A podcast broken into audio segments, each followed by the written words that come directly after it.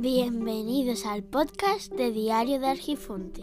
El podcast del blog de Diario de Argifonte.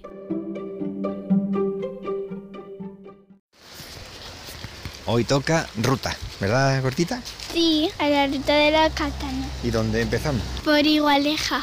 Ahí vamos a empezar nosotros la ruta. Pues muy bien, ya iremos contando, ¿no? Sí.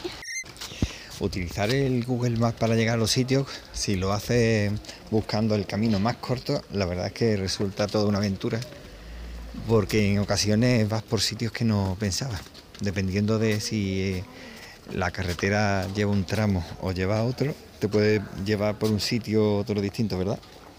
Esta vez hemos cogido un sitio chulísimo. Ay, también subimos por ahí.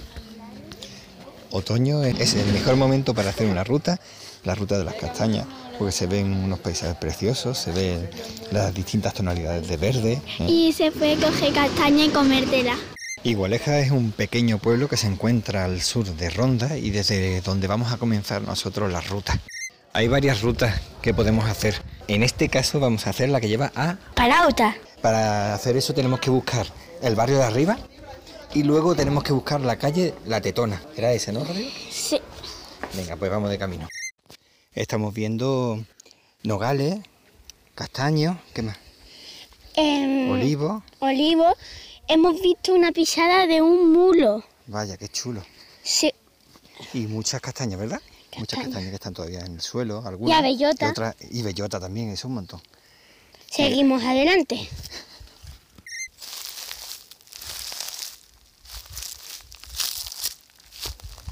Y seguimos el camino. La verdad es que está siendo precioso el, paisaje y el ambiente que hay. Y las castañas están riquísimas, vamos.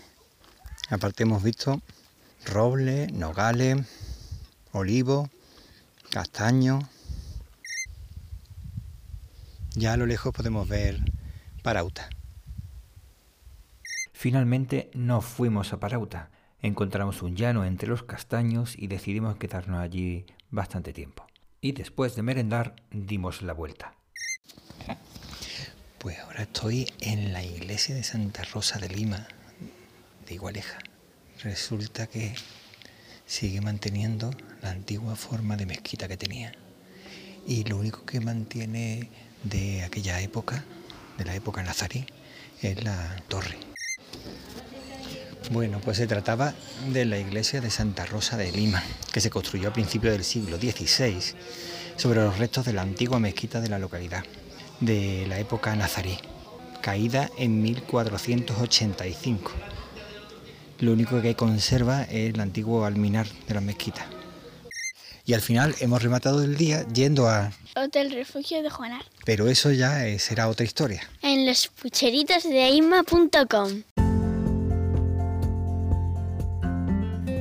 Esto es todo por hoy.